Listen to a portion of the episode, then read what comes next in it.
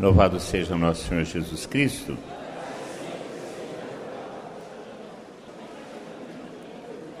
Eu quero aprofundar um, uma, algumas questões que nós já começamos a trabalhar no primeiro ensino.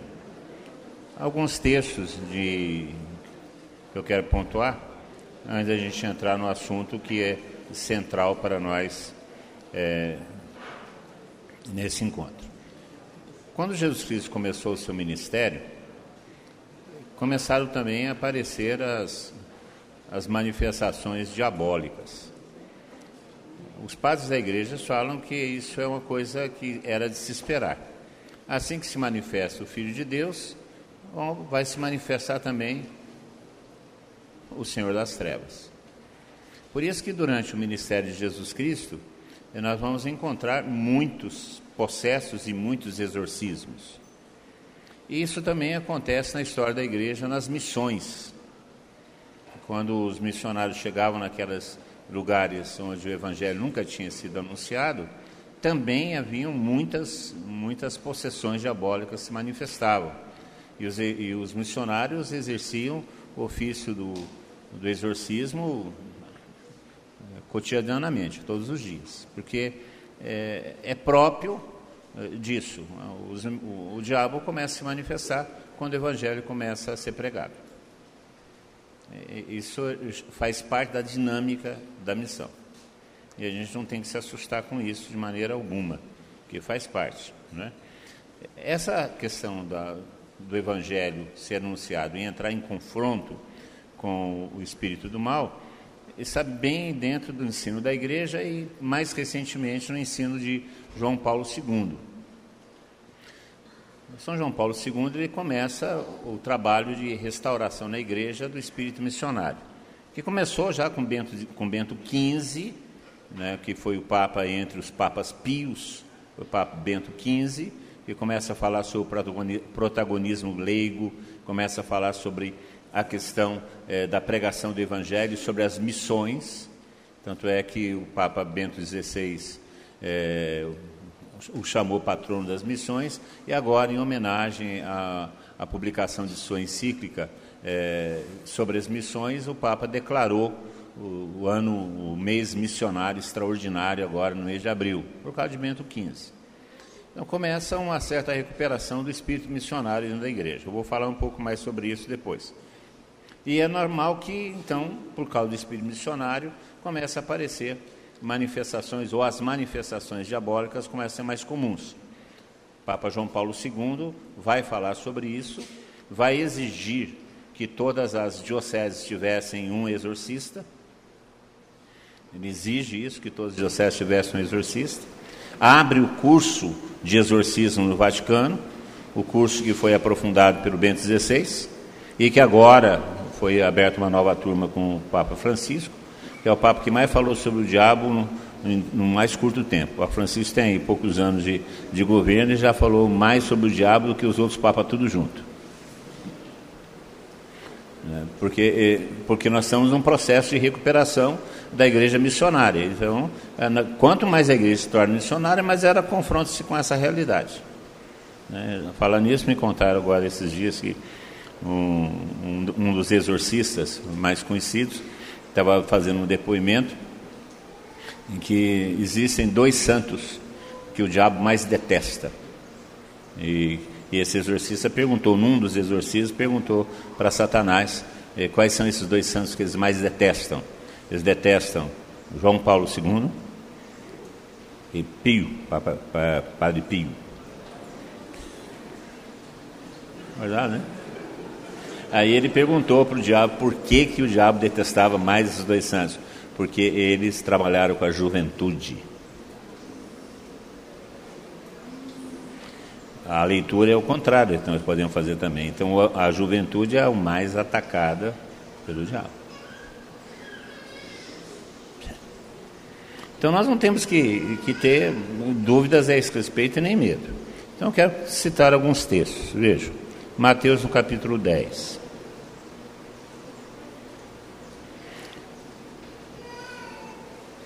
Mateus capítulo 10, no versículo 34, 31, 34. Ele vai dizer isso. Não penseis que vim trazer a paz à terra. Não vim trazer a paz, vim trazer a espada. É uma coisa gozada, né? eu estava falando com o pessoal do Teotocos esses dias. É, ele, ressuscitado, se apresenta no meio dos apóstolos e diz: A paz esteja convosco. Mas ele não veio trazer a paz, ele veio trazer a espada, veio trazer a guerra. Parece um contrassenso. Aquela paz que ele está falando, ele está falando sobre a plenitude da vida, o shalom. Né?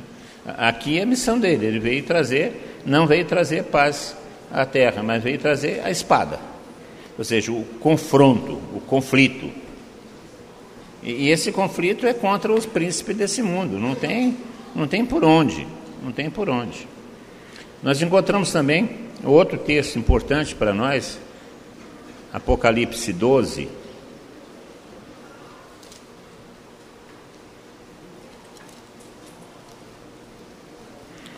Apocalipse 12, o último versículo da, do, os últimos versículos do Apocalipse 12, 16, 17 e 18, diz assim: Cheio de raiva por causa da mulher, o dragão começou a combater o resto dos filhos dela e os que observam os mandamentos de Deus e guardam o testemunho de Jesus, e parou à beira do mar. Cheio de raiva, cheio de raiva, de ódio, por causa da mulher. Aqui é referente a Nossa Senhora a Igreja, a Mãe de Deus, a Igreja, se apresenta no mundo. O dragão, que é Satanás, a serpente, já foi identificada anteriormente no próprio livro, começou a combater o resto dos filhos dela. O resto, ou seja, a descendência, o que veio depois de Jesus Cristo. Quem que veio depois de Jesus Cristo? Nós. Nós que somos o resto dos filhos dela da igreja e de Nossa Senhora. Mãe, eis aí teu filho. E quem são esses que são os filhos dela? O, os que observam os mandamentos de Deus e guardam o testemunho de Jesus Cristo. Quem são os testemunhos de Cristo? Nós, os cristãos. Então, existe um, um, um combate escatológico que vai até o final dos tempos. É um combate contra os filhos da mulher. E quem que combate os filhos da mulher? Satanás dragão. É um combate. Ainda vimos, eu já citei esse texto, mas vamos retomar, Efésios 6, versículo 12. São Paulo fala isso. Pois a nossa luta não é contra o sangue e a carne, mas contra os principados, as potestades, os dominadores desse mundo tenebroso, os espíritos malignos espalhados pelos ares. Então, existe uma luta espiritual. Não é uma luta carnal, mas é uma luta espiritual. Ela tem seus reflexos na carne, na história, nas estruturas sociais, na política, na economia, nos costumes. Existe esse reflexo, mas esses são reflexos, porque o problema é de ordem espiritual. O problema é de ordem espiritual, não é outro. E São Paulo deixa isso muito claro. Também no nosso texto, no nosso texto referencial, fala sobre um complô de várias forças, Herodes, Pôncio Pilatos, os principais desse mundo e tal, né, daquela sociedade contra teu santo servo. Então fala também dessa coligação de forças contrárias a Jesus Cristo. E, e esse é o, o conflito nosso. Então nós estamos num combate espiritual sério contra Satanás. E esse combate se dá através da evangelização, que é a instalação do reino de Deus no mundo. Veja, nós temos que entender isso, né? Quando nós falamos assim, Jesus Cristo é o Senhor, nós estamos fazendo uma declaração de guerra, não é só uma constatação para a nossa salvação, não. Nós estamos fazendo uma declaração de guerra. Ele é o Senhor. E se ele é o Senhor, ele tem que dominar. Não é isso que está escrito na carta aos Filipenses? Todo joelho se dobre, toda língua proclame. É uma dominação. Não é outra coisa. Portanto, quando você fala Jesus Cristo é o Senhor, você está fazendo uma declaração de guerra àqueles que não aceitam Jesus Cristo como Senhor. Os romanos entenderam muito claramente isso. Quando os cristãos falavam Jesus Cristo é o Senhor, eles botavam para a arena. Peraí, se Jesus Cristo é o Senhor, não é César. César que é o Senhor. E é Jesus Cristo o Senhor, então está querendo usurpar o lugar de César. Então vamos matar esses caras. E aí a, a, a luta que é de ordem espiritual se torna de ordem material, de ordem secular. Então há um, um martírio. Aquilo que é primeiramente um martírio da vontade, agora se torna um martírio do corpo. Porque é uma declaração de guerra. E nós somos metidos nisso. E, gente, se é uma declaração de guerra, não tem meio termo, gente. O nosso problema é ficar querer ficar na metade. Não, não funciona. Isso não é superstição, milenarismo, não. O Papa João Paulo, o Papa Paulo VI, que começou essa discussão, publicou um documento chamado Livrai-nos do Mal, e ele faz esse comentário que esse livrai-nos do mal do Pai Nosso é livrai-nos do maligno, ele fala sobre uma inteligência atuante no mundo de hoje, que ele chamou de mistério da iniquidade, e que é Satanás, ele identifica. Aliás, o documento Livrai-nos do Mal começa falando exatamente isso. Qual que é a grande necessidade do, da igreja hoje? Ele responde: a grande necessidade da igreja hoje é saber um pouco mais sobre o diabo. A igreja precisa é, acreditar no diabo, não acreditar no diabo é, no sentido da fé, mas acreditar que ele existe. E, aliás, tem até uma brincadeira, um, um grande teólogo perguntaram para ele assim: Você acredita no diabo? Ele falou assim: Não, não acredito no diabo. Aí foi um horror, saiu na imprensa. Teólogo fulano de tal, não acredita no diabo, é, contrariando o ensino da igreja. Aí a turma foi para cima dele. Você não acredita no diabo? Ele falou assim: Não, não acredito no diabo. Eu sei que ele existe, mas acreditar nele, eu vou acreditar nele. É mentiroso?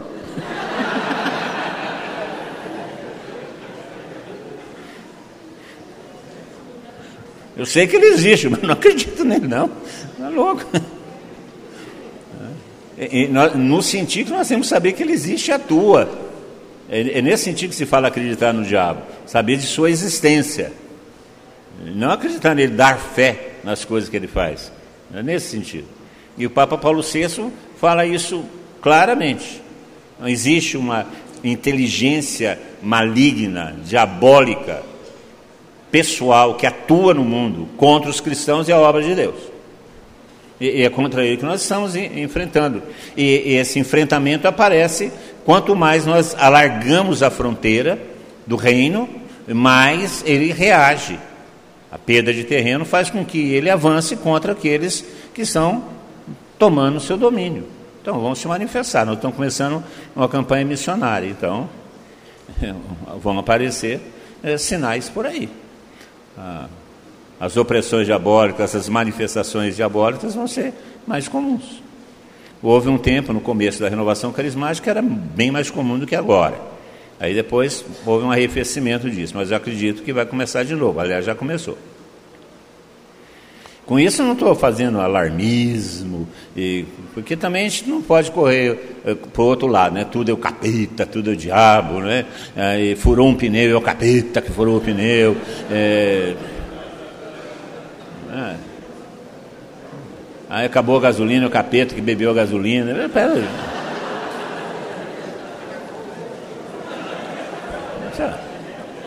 Pelo amor de Deus, né? Existe outras coisas. Não vê diabo para todo.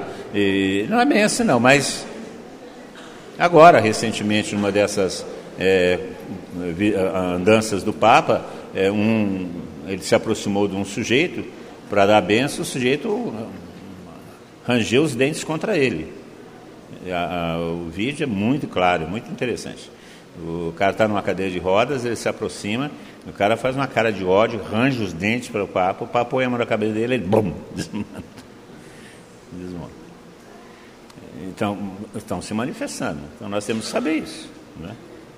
Nós somos chamados a esse combate. Esse combate se dá em três frentes, a igreja nos ensina.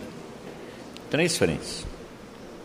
A primeira frente é o mundo, enquanto civilização, cultura, não o mundo enquanto criação, enquanto civilização. Então, é, é, e nós temos que enfrentar ele aí. E se a gente observar isso hoje em dia, é isso mesmo, né? o mundo é, já sob domínio do demônio, diz São Paulo na sua carta. Nós chamamos o demônio de príncipe desse mundo. Exatamente aqui é o primeiro combate. Né? Depois existe um outro combate, que é o combate na igreja. É outra frente de batalha. Na igreja, igreja contra instituição. E nós vemos que a fumaça de Satanás já está no trono de São Pedro. Quem diz isso é o Papa Paulo VI. A fumaça de Satanás já penetrou o trono de Pedro, falando que já entrou na igreja. E se a gente olhar, ele fala que ele está bem presente na igreja, enquanto instituição. Né? Então, dá uma olhada por aí. E o nosso coração, é o terceiro lugar onde nós temos que desenvolver um combate, é o nosso coração, que é a nossa realidade interior. É onde habita a nossa liberdade, onde está a essência do nosso ser. Aí nós combatemos o diabo também. Porque o, o diabo tem alguns objetivos muito claros em sua ação. A ação do diabo é muito clara. Ele, pela destruição da fé, pela destruição da fé, por arrancar a fé, através de minimizar, extinguir a fé, ele pretende três coisas. Primeiro, dominar o mundo. Então, pela destruição da fé, pela extinção da fé, ele pretende dominar o mundo. E estabelecer no mundo a civilização de morte. E nós vemos que o mundo, do jeito que está, caminha para a morte. E cada dia mais, mais e mais progressos científicos e leva o homem cada vez para uma situação pior do que a anterior. A gente costuma, nós que somos um pouco mais velhos, a gente costuma falar, ah, meu avô, meu avô morreu com 102 anos de idade, é, fumava cigarro de paia, todo dia, bebia uma pinguinha do almoço um pingão depois na hora do jantar, né? comia carne de porco, banha de porco, morreu com 102 anos de idade.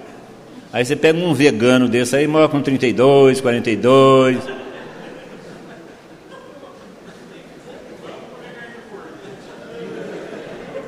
Alguma coisa está errada. Parece que o povo antigo vivia melhor que o povo moderno. Andava a pé, então tinha pouco colesterol. Andava a cavalo, que é um exercício considerável. Né? Para falar com os outros tinha que ir lá falar com o outro, tinha que zapear. Hoje em dia você emagrece os dedos.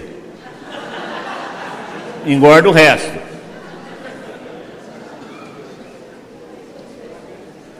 Eu não sei se a modernidade nos levou para uma vida melhor. Né? Naquele time não tinha zap zap, você ficava sozinho. Né? Você ficava sozinho. Você ia para um lugar que não tinha telefone. Né? Ninguém sabia onde você estava. Né? Hoje, então, o, o, mundo vai perdendo a fé e, e nós vamos vendo como é que estabelece essa civilização de morte. Segunda coisa que o segundo objetivo que o diabo quer pela destruição da fé, destruir a igreja enquanto instituição e a religião. Não só destruir a igreja, mas destruir a religião. Tornando o homem cada vez mais ateu, secular. Destruir a religião, o relacionamento com Deus e destruir a igreja que é a mediadora desse relacionamento. Ele tem uma sanha contra a igreja. E o terceiro objetivo que ele tem pela destruição da fé é tomar o nosso coração e nos levar para o inferno. Eu vou repetir: tomar o nosso coração e nos levar para o inferno. O inferno é uma realidade triste, mas existe. Uma possibilidade terrível na nossa vida, mas uma possibilidade. E quem acredita em Deus, quem acredita em Jesus Cristo, quem quer entregar sua vida a Jesus Cristo, tem que saber dessa existência sim. Uma realidade muito pouco falada hoje em dia em nossa igreja. E essa possibilidade existe. Existe para todos nós. E não é uma questão de ameaça, que Deus está nos ameaçando, não. É uma questão de consequência de nossos atos, de nossas escolhas. Eu me lembro do, do padre de Pedralva, um padre grandão assim, branco, ele tinha um nome, agora esqueci o nome dele, daqui a pouco eu lembro o nome. Ele era padre em Pedralva, tinha um chefe de maçonaria em Pedralva, terrível, combatia a igreja, batia na igreja, reclamava da igreja, era contra a igreja o tempo inteiro e falava para todo mundo assim: quando eu morrer, eu não quero entrar na igreja, eu não entro vivo, não entro morto. Morreu, todo mundo morre. Aí o padre foi lá, padre Santiago. O padre foi lá, fechou a igreja e não acolheu o corpo. A família foi lá, aquele horror, e chama prefeito, e chama, chama polícia, e ele. Não. Eu estou respeitando o morto. Ele falou que não queria entrar na igreja vivo nem morto, não vai entrar. É a opção dele. Ele que escolheu. Aí tentaram matá-lo e foi obrigado a mudar para Eloy Mendes. Foi transferido para Eloy Mendes porque foi ameaçado de morte por causa disso. Ele escolheu. A escolha é nossa. Não, é isso que o diabo quer. A gente não pode ter ilusão. O diabo não tem nada de bom. Não nos oferece nada de vantajoso. As pretensões de Satanás a nosso respeito são as piores possíveis. Você pensa nas piores possíveis, é pior do que isso. Ele é incansável em busca do nosso, da nossa perdição, ele é absolutamente mau Ele é um inimigo cruel. E nós temos que compreender isso, que não existe nada de bom no mal. Não existe nenhuma vantagem. Então nós ficamos desatentos a esse fato. E é isso que ele quer, arrancar a fé. Por arrancar a fé de nosso coração nos leva para o mal. Porque aquela parábola tão bonita do semeador fala isso, o semente que caiu na terra dura, na beira do caminho, o diabo vem, tira a semente da fé para a perdição. Olha lá. É isso que ele faz. Ao tirar a fé do mundo, reduz o mundo a uma civilização da morte. Ao questionar ou colocar a fé da igreja em crise, ele destrói a igreja. E destrói a religião. É isso que ele quer. As estratégias que ele usa para atingir esses seus fins são várias, mas a principal delas é velar os nossos olhos. Velar os nossos olhos em relação à verdade. E assim a gente se torna presa fácil. O que é velar os nossos olhos? Colocar como se fosse lente nossos olhos. Vocês já viram como é que as pessoas, quando elas se convencem de algumas coisas e que você vê, percebe que são absurdas, como elas se tornam obstinadas no erro e não querem ver o outro lado? Não querem ver o outro lado. Ah, eu tenho o direito de ser feliz, eu posso ser feliz. As coisas estão tão, tão evidentes, mas parece que estão cegos cegos. A gente conhece alguns disso, tem um triste exemplo disso, não vou citar o nome para não expor, mas conheci de todos nós. Você vai conversar com ele hoje, ele nega tudo aquilo que ele pregou para nós, porque ele tem uma outra visão agora. E tá, vai se perder, porque ele conhece a verdade. É terrível. São Paulo, para se salvar, foi obrigado a perder as escamas dos olhos. O diabo, então, ele turva a nossa visão, para que a gente não enxergue a, a verdade. E com isso ele vai construindo o seu reino. São três atividades ou três ações ou modos, de, modos operantes que o diabo tem para criar essa, essa visão deturpada da verdade, essa visão deturpada a respeito de nós mesmos, que vai nos tirar a fé. A primeira, vamos falar assim, tática, nós podemos dizer, é a secularização.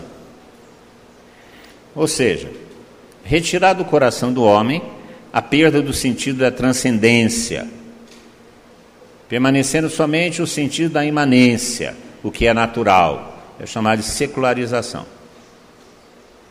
É tornar tudo secular, tudo natural, tudo material, tudo racional. É, não tem mais o sentido de eternidade. Gente, se nós perdemos o sentido de eternidade na nossa vida, São Paulo fala que nós somos os mais dignos de pena. Quando ele fala sobre a ressurreição, que é exatamente o sentido de nossa transcendência, ele fala assim: se Cristo não ressuscitou, vã é a nossa fé, e se nós não vivemos por causa da ressurreição, nós somos os mais dignos de pena. Porque é verdade, gente. Se Cristo não ressuscitou e se a nossa vida não tem sentido de eternidade, nós somos os bestas maiores que existem no mundo. O que, que a gente está fazendo aqui? Nós estamos jogando nossa vida pela janela. Se a nossa vida é só isso, é só instinto, é só viver a naturalidade, se é só isso, nós somos mais dignos de pena. Porque isso não explica as dificuldades da vida, isso não explica a dor, isso não explica o sofrimento, isso não explica o sentido. Então, o que faz? A secularização. Tira o sentido de eternidade, perde o sentido de eternidade, só fica no material, aí ao ficar no material, o que, que se busca? Prazer, riqueza, bens, consumo, que é essa cultura que nós estamos vivendo. Que o Papa Francisco, na sua encíclica Alegria do Evangelho, chama de mundanismo. Que é essa, essa cultura que nós estamos vendo aí. Riqueza a qualquer preço, vida sem nenhum objetivo, a tentativa de, se, de ser feliz através do consumo das coisas, tudo, tudo. Nós consumimos tudo, de, de bens materiais até ideias esotéricas. Consumir a moda. Consumir a moda. Nós fomos lá em Divinópolis, o Geraldo, depois ele pode dar aqui para vocês uma aula de animação, viu, Geraldo? Você, por favor, depois você ensina aqueles passinhos que aqueles caras lá. Isso, né? O Geraldo ficou entusiasmado com a animação lá de, de Divinópolis. Aí uma das porque agora tem esse negócio, né? Tem um sujeito cantando e tem dois ou três dançando para poder, né? Porque faz parte, né? São as carismáticas, né? Então, então essas coisas. Aí tinha uma menina que estava dançando, muito bonita, adolescente, uma graça uma menina. Eu estava olhando para ela, está sentada do lado assim depois da animação, né, para recuperar o fôlego. Ela estava sentada do lado assim, eu estou olhando assim, os cílios dela. Parecia uma coisa de boné. Desse tanto grande, virado assim. Eu achei interessante aquilo, né? E eu falei assim para ela, Bonito cílios seus compridos. Eu fiz alongamento. Mas você não acha que ficou comprido demais? Não, não queria mais ainda. Mas por que isso? Ah, porque onde já se viu, minhas amigas fizeram, e foi bom isso. Ah, mas doeu, passei dois dias. Alongar a pestana.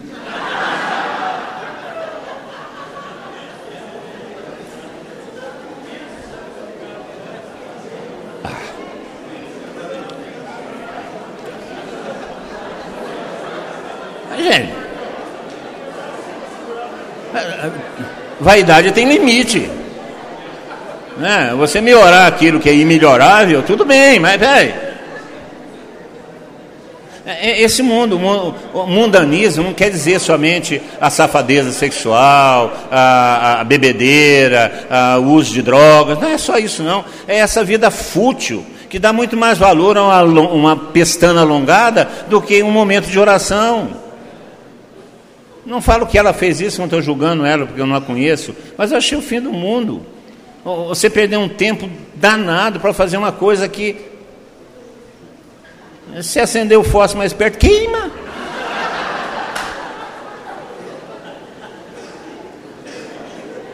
É um mundanismo, né? É, é, é, essa cultura do aborto, essa cultura da eutanásia, essa cultura homossexual que vai passar agora, essa questão da, da criminalização da, da homofobia, é, é, é, essa cultura que tenta impor a nós uma maneira de viver diferente da nossa.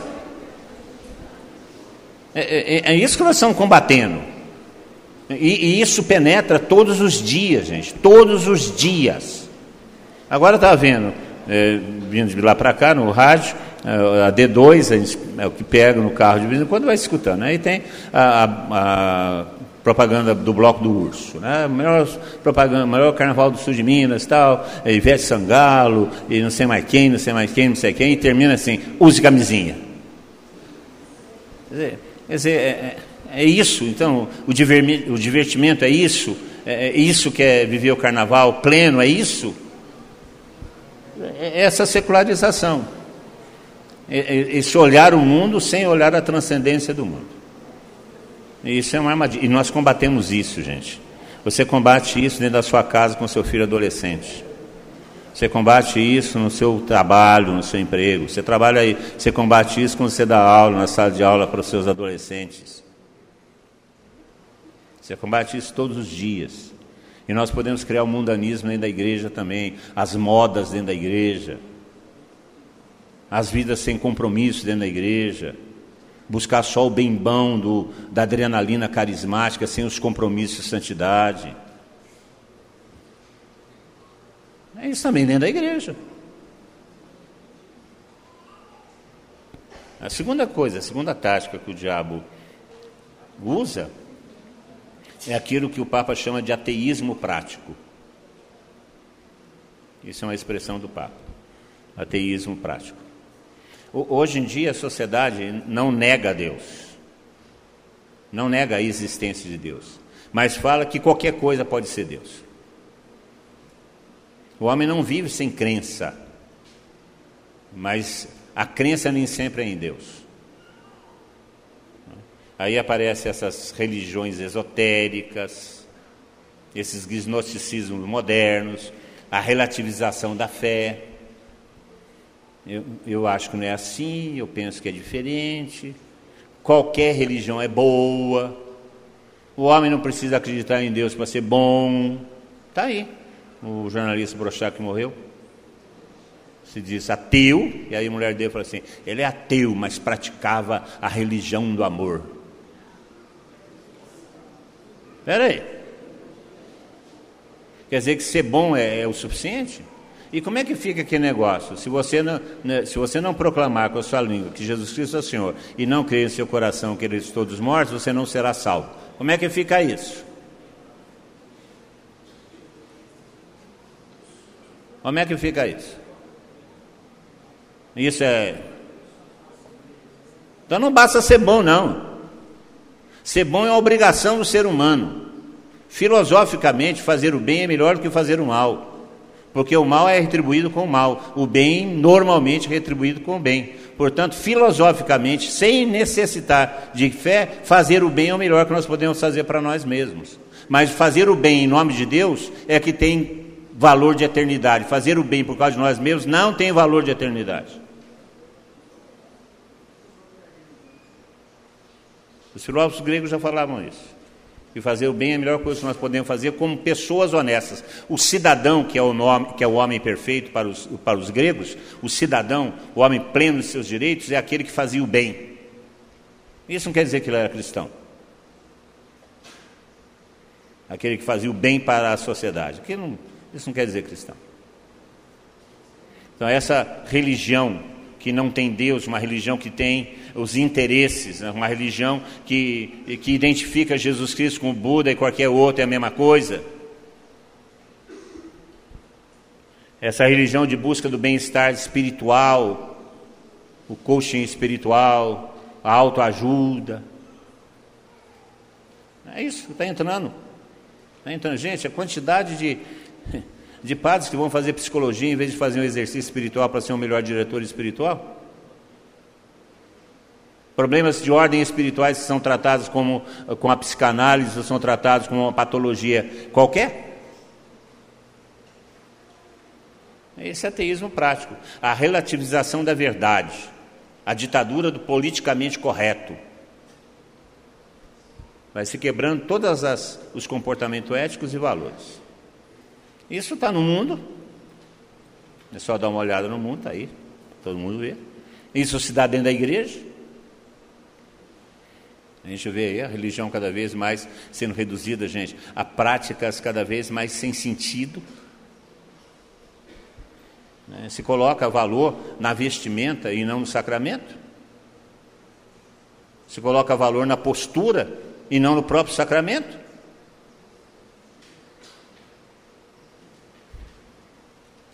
É isso aí, é o ateísmo prático. O velho farisaísmo penetrando novamente. E isso destrói a religião e destrói a igreja. Isso está também no nosso coração também. Quando a gente flexibiliza a verdade, flexibiliza a moral. E aí é o que o Papa chama de ateísmo moderno, ou ateísmo prático. E a última tática que o diabo, eu elenquei três, podia elencar outros, elenquei três que são mais abrangentes. Outra tática do diabo, uma terceira tática do diabo, é o humanismo. Humanismo. É uma tática antiga, né, que vem desde o Renascimento. Teve seu incremento no, no iluminismo no século XVIII e, e chegou até nós com esse nome de pós-modernidade que são os mesmos problemas do Renascimento, do Iluminismo e da, pós, da modernidade e da pós-modernidade. O homem é o centro de todas as coisas. Isso é o humanismo, o antropocentrismo absoluto. E com isso, vai se diluindo todos os valores religiosos.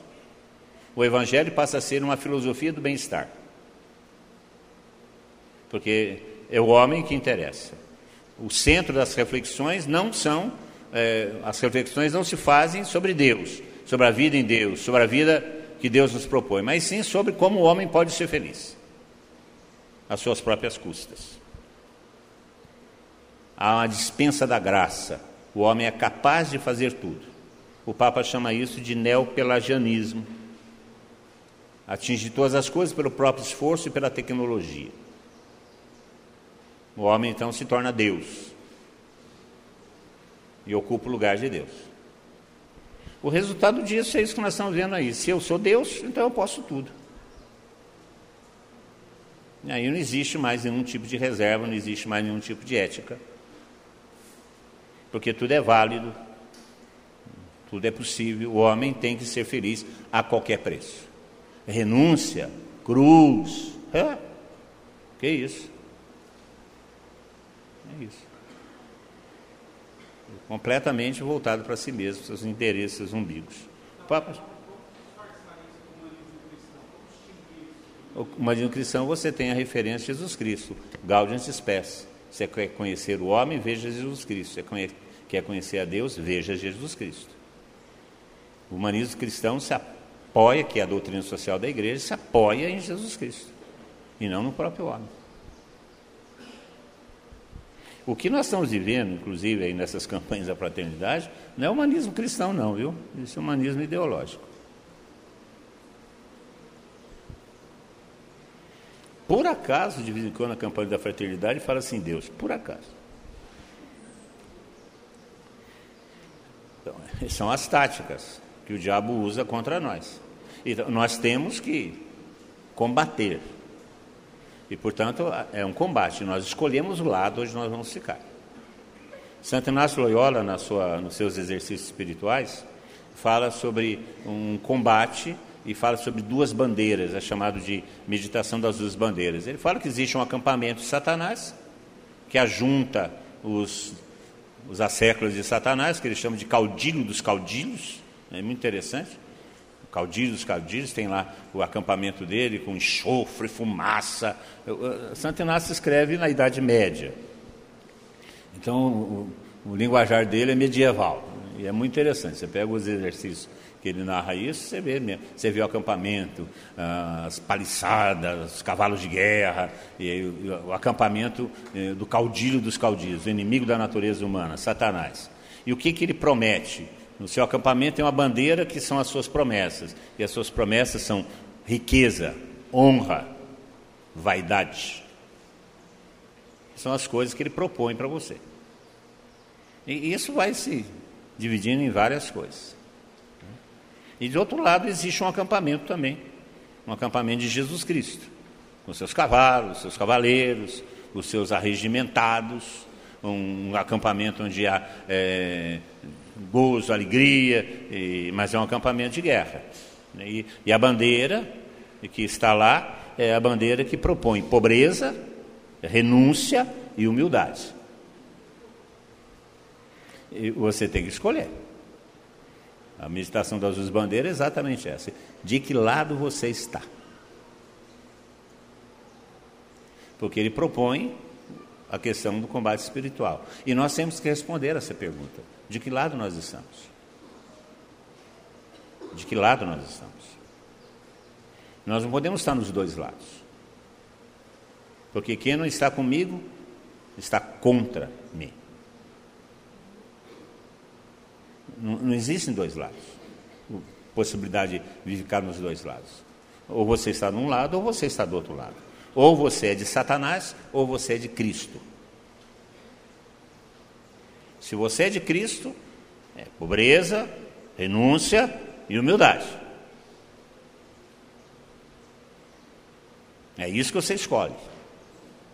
Se você não é de Cristo, honra, riqueza, vaidade. É isso que você vai escolher. E nós estamos nesse, nessa sinuca de bico. O combate espiritual é esse. Mas nós sabemos que, que Jesus Cristo é vitorioso, porque tem um texto, é bem paulino, né? São Paulo é. Na carta aos Colossenses, capítulo 3, tem, tem um texto muito interessante. Versículo 12,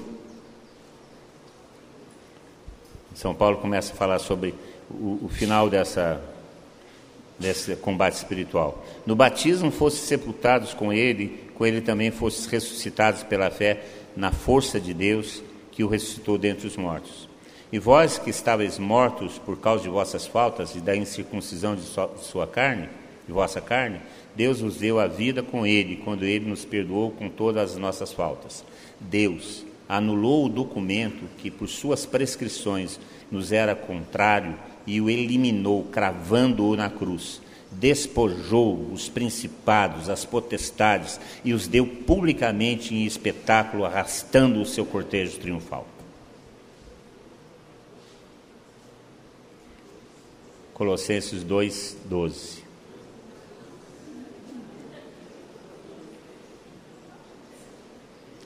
Deus anulou o documento, no versículo 14 fala isso. Deus anulou o documento que por suas prescrições nos era contrário e o eliminou cravando na cruz. Despojou os principados, as potestades e os deu publicamente em espetáculo, arrastando-os seu cortejo, no seu cortejo triunfal. Cortejo triunfal. Você sabe como é que funcionava isso? Eu já contei algumas vezes aqui. Quando o general romano voltava das suas campanhas e havia combatido os bárbaros, os inimigos de Roma, ele não matava os chefes, não matava os chefes. Ele trazia os chefes até Roma e amarrava um argola no seu nariz, no seu pescoço, amarrava esses esses chefes atrás do seu carro de guerra e vinha arrastando eles na entrada triunfal em Roma. Eles vinham na procissão ele na frente, o pessoal jogando pétalas de rosa nele, gritando Senhor, Senhor, Senhor, e aí atrás dele os chefes das tribos vencidas arrastados no chão por correntes para mostrar quem era o Senhor. É isso que Jesus Cristo fez com Satanás. Portanto, você escolhe o lado. Você escolhe o lado o lado que você vai combater. Santo Inácio fala que aqueles que lutam com Cristo, aqueles que participam da luta com Cristo, das suas tarefas, de suas penúrias, de suas vigílias, aqueles que participam da vida de Cristo, participam também de sua glória. É, esse é o combate espiritual que nós somos chamados. Por isso, São Paulo fala na sua carta aos Efésios que diante dessa situação, nós temos que nos preparar para essa guerra, para esse combate. Aí no capítulo 6, no capítulo 6 dos Efésios, nós encontramos esse texto tão bonito que eu quero comentar com vocês como final de nossa reflexão. A partir do versículo 10. São Paulo fala assim: Enfim, fortalecei-vos no Senhor, no poder de, suas de sua força. Revesti-vos da armadura de Deus para que possais resistir às ciladas do diabo. Então, São Paulo fala que nós temos uma armadura que nós devemos vestir para resistir às ciladas do diabo. Ciladas é uma tática de guerra. É o ataque repentino. Cilada não é um, um combate previsto. Porque antigamente, nós temos que entender os contextos históricos. Né? São Paulo conhecia bem essas coisas, vive sob dominação. Então existia um sistema de luta, que você marcava o dia e a hora que ia acontecer a batalha. Um exército posicionado de um lado, o outro exército posicionado de outro lado, eles faziam as suas estratégias e um se confrontava com o outro. Isso era a batalha normal. Mas existia a cilada. A cilada é quando o inimigo ataca sem avisar. Lugar, forma nem nada, ataca. É a cilada, é a guerra de guerrilha. E São Paulo está falando isso, olha, para que possais resistir às ciladas do diabo, porque o diabo não luta nas regras, ele luta fora das regras. Pois a nossa luta não é contra o sangue e a carne, mas contra os principados, as potestades, os dominadores desse mundo tenebroso, os espíritos malignos espalhados pelo, pelo espaço. Nós sabemos que esses dominadores do mundo, principados e potestades, já foram derrotados por Cristo na sua batalha final e já foram arrastados no seu triunfo da ressurreição. Aí ele fala como é que é isso: protegei-vos com a armadura de Deus, a fim de possais resistir ao dia mau e é assim, empregando todos os meios, continuai firmes, continueis firmes. Então, usar a armadura de Deus.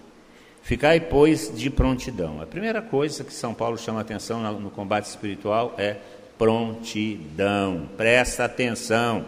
Fala aí para o seu irmão, presta atenção.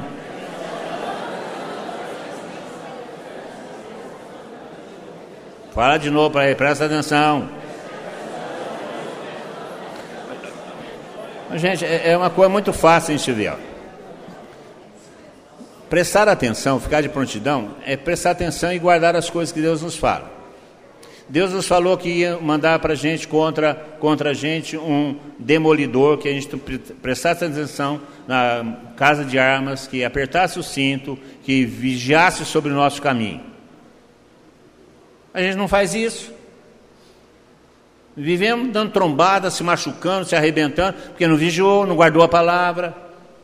O Senhor já avisou que vinha um inimigo, um destruidor contra nós, um demolidor contra nós. Aí não prestamos atenção, caímos na gandaia, voltamos para a cachaça, voltamos para a bebida, voltamos para coisa, abandonamos a fé, começamos. Ué, peraí, gente, você não presta atenção? É para ver, ah, cair, cair de besta, porque Deus já avisou. Deus não falou para nós que vinha contra nós as vacas magras, da mediocridade? Que a gente prestasse atenção nisso. E aí vem as vacas magras da mediocridade nós entramos nelas. Nós não prestamos atenção. Deus fala a gente não presta atenção.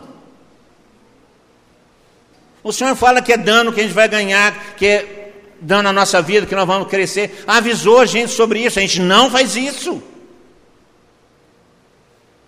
A gente acha que a prontidão, o que é ficar só de pé? Não, é prestar atenção nas coisas que Deus fala. Se existe uma coisa que me deixa incomodado, é a falta de atenção do nosso povo em relação às coisas de Deus. Deus fala, fala, fala, fala, a gente se entusiasma, abana a mão, faz barulho e depois faz a mesma merda que nós tínhamos feito antes. Quem que é? Ou seja, não presta atenção. Continua andando com maus amigos, continua tomando decisões precipitadas, continua entrando em crise porque brigou com a namorada.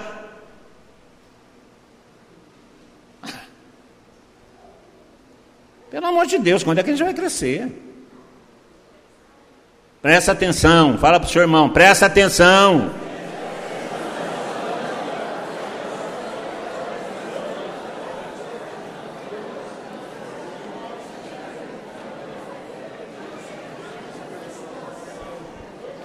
Então, ficar depois de prontidão. Então, na verdade, como cinturão. Eu estava falando para o pessoal do Conselho Pastoral. Por que cinturão? Cinturão é aquela. Aqui ele descreve a armadura do soldado romano. O cinturão é aquela, aquela parte.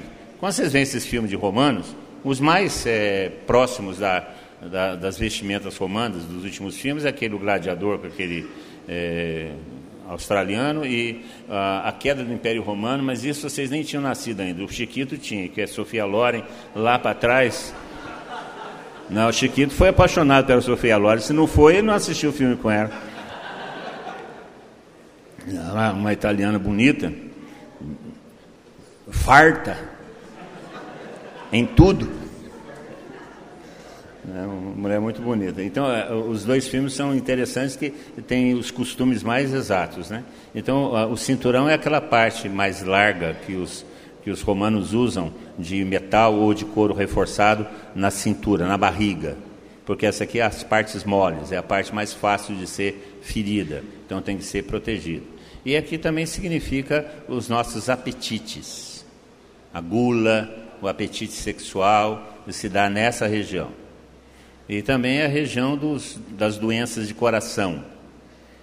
As doenças de coração, outra coisa, se define também na barriga. Negro com barriga avantajada tem mais chance de sofrer um infarto do que negro sem barriga avantajada. Então, eu estou falando para mim mesmo, né? Então essa é uma região que tem que ser protegida tanto fisicamente, por causa que é a parte mais fácil de ser ferida, porque é a parte mais mole, qualquer coisa fura, e um ferimento no intestino mata por sepsemia, por infecção interna. Naquele tempo não tinha antibiótico, era pior ainda. Você fura a tripa de uma pessoa, vaza porcaria para dentro da pessoa. Então morre por sepsemia. E, e naquela época não tinha antibiótico, morria mesmo. Então tinha que proteger. E São Paulo está falando, você tem que proteger de seus apetites, da sua luta interna. Gente, quem não sabe fazer jejum e não consegue fazer jejum por preguiça, tem dificuldade também de manter a castidade. Porque as duas coisas estão ligadas.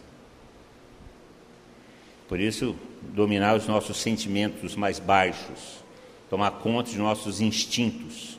É isso que significa colocar a verdade em torno de nós. E essas coisas se protegem com a verdade. Por exemplo, destempero sexual se protege com a verdade. A verdade é a castidade. Porque Deus nos fez para a castidade, não nos fez para a licenciosidade. Aí o mundo quer falar o contrário. E nos fala mentira. É a verdade que nos liberta disso. Então, depois, como cinturão. A justiça como couraça. A couraça é aquela parte de cima protege os ombros, que é outra parte sensível. Né? E a justiça é a santidade, a santidade que deve nos recobrir. Né?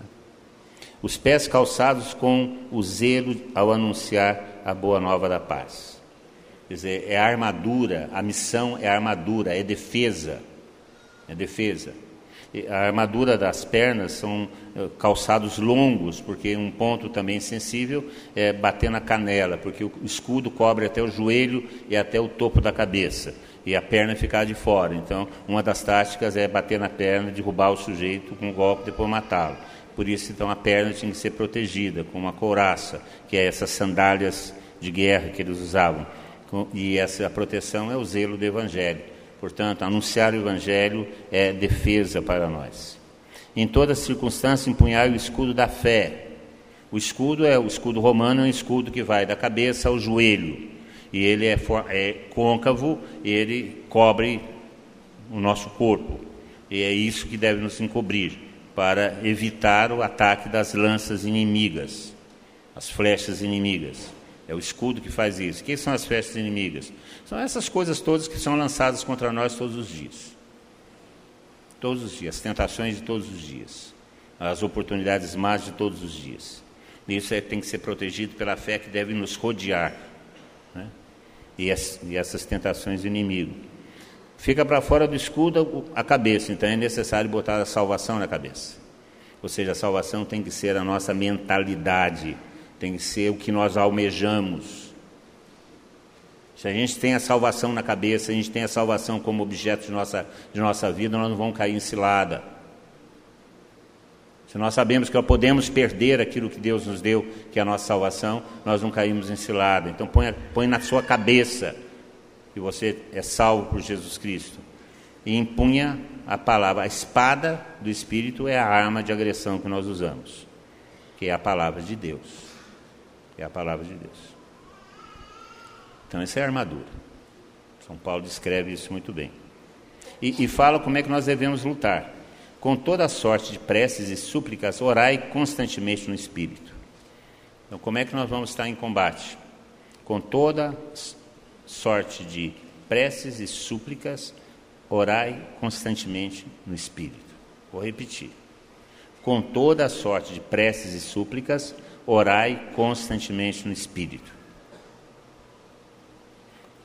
Prestai vigilante atenção nesse ponto são Paulo chama atenção, presta atenção, esse ponto é fundamental. E qual que é o ponto? Intercedendo por todos os santos. Orai, suplicar constantemente no Espírito, intercedendo uns pelos outros. Esse ponto é fundamental no nosso combate espiritual. Porque nós dependemos um dos outros. O combate romano era as falanges romanas, as legiões romanas eram foram a máquina mais perfeita de guerra que o mundo inventou. Tanto é que as divisões Panzer da Segunda Guerra Mundial que venceram a primeira fase da Segunda Guerra Mundial, elas, elas copiaram as técnicas de guerra dos romanos, das legiões romanas é, o sistema deles era o sistema de um ao lado do outro. Tanto é que os romanos usavam o escudo do lado contrário, usavam o escudo do lado direito e não do lado esquerdo, por ser o braço mais forte. E a esquerda, que eles usavam a espada curta para golpear, o chamado gládio. E eles usavam pela esquerda, por isso que a esquerda se chama sinistra, é a esquerda que fere. E eles andavam um com os outros, um escudo cobrindo o outro, de tal forma que não havia penetração. E a escada e as espadas curtas entravam pelos vãos do, dos escudos e matavam o, o, inimigo. E eles andavam ao passo de guerra, comandados por um tambor, e iam empurrando o inimigo, e ele não tinha como, porque era uma parede de escudos. E, e, e essa técnica de cunha, de empurrando os inimigos, eles venciam. Então um dependia do outro. O inimigo, toda vez que quisesse vencer as regiões de comando, eles tinham que abrir, derrubar um escudo, pelo menos, derrubar um escudo que se derrubam um escudo, eles tinham penetração nas legiões. Então eles tinham que defender cada escudo. Por isso, o segundo escudo era o segundo mais forte. Os mais fortes na frente e o segundo mais forte, porque quem morria na frente tinha que cobrir o escudo. A ideia era a solidariedade. E por isso eles venciam tudo. E aqui São Paulo está falando isso. Nós não podemos deixar brechas entre nós. Não podemos deixar brechas entre nós. E as brechas vêm de inimizades, vêm de má vontade, vêm de antipatia, vêm de falta de empenho enquanto o outro está empenhado, críticas imerecidas. Nós não podemos deixar brechas entre nós. E a melhor forma de não deixar brechas entre nós é rezar uns pelos outros. Nós temos que fazer uma aliança de oração uns pelos outros. Nós temos que ser aliados na oração uns pelos outros. Porque se nosso irmão cai, o prejuízo é grande para todos. Porque se um escudo cai, é prejuízo para todos, não é para um. E nós temos que ser solidários na oração uns pelos outros. Porque o prejuízo é muito grande quando o escudo cai. E nos falta essa solidariedade. Nós temos que estar comprometidos em rezar uns pelos outros. Aí nós vamos avançar como um bloco. Isso implica em ver o, o que é o melhor para todos e não o que é melhor só para mim. Porque cada escudo que está na legião, ele é responsável pelos outros e não pensa só nele, porque ele também depende dos outros. E isso é muito difícil para nós. Porque muitas vezes nós queremos fazer o nosso projeto e não um projeto comum. E aí a gente fala no escudo. E aí prejudica toda a comunidade. Nós sabemos isso. Nós sabemos isso. Quando um de nós, somos mais conhecidos, caímos, o prejuízo é muito grande para todos, porque abre-se uma brecha. E muitas vezes nós caímos porque nos falta a solidariedade de oração. Por isso eu sou muito agradecido, porque vocês sempre rezam por mim, pelo menos quando eu vou pregar. Porque eu sou escudo com vocês e estou também na frente com vocês. Então nós temos que ser solidários. Eu tenho que rezar por vocês, vocês têm que rezar por mim, nós temos que rezar uns pelos outros. Nós temos que ter um compromisso de oração. Esse é o primeiro compromisso que a gente tem no combate espiritual na vida cristã. Para que a gente possa proclamar com ousadia como é o dever de todos nós.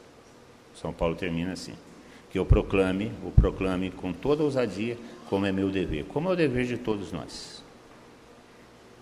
E só vai acontecer isso se nós andarmos juntos.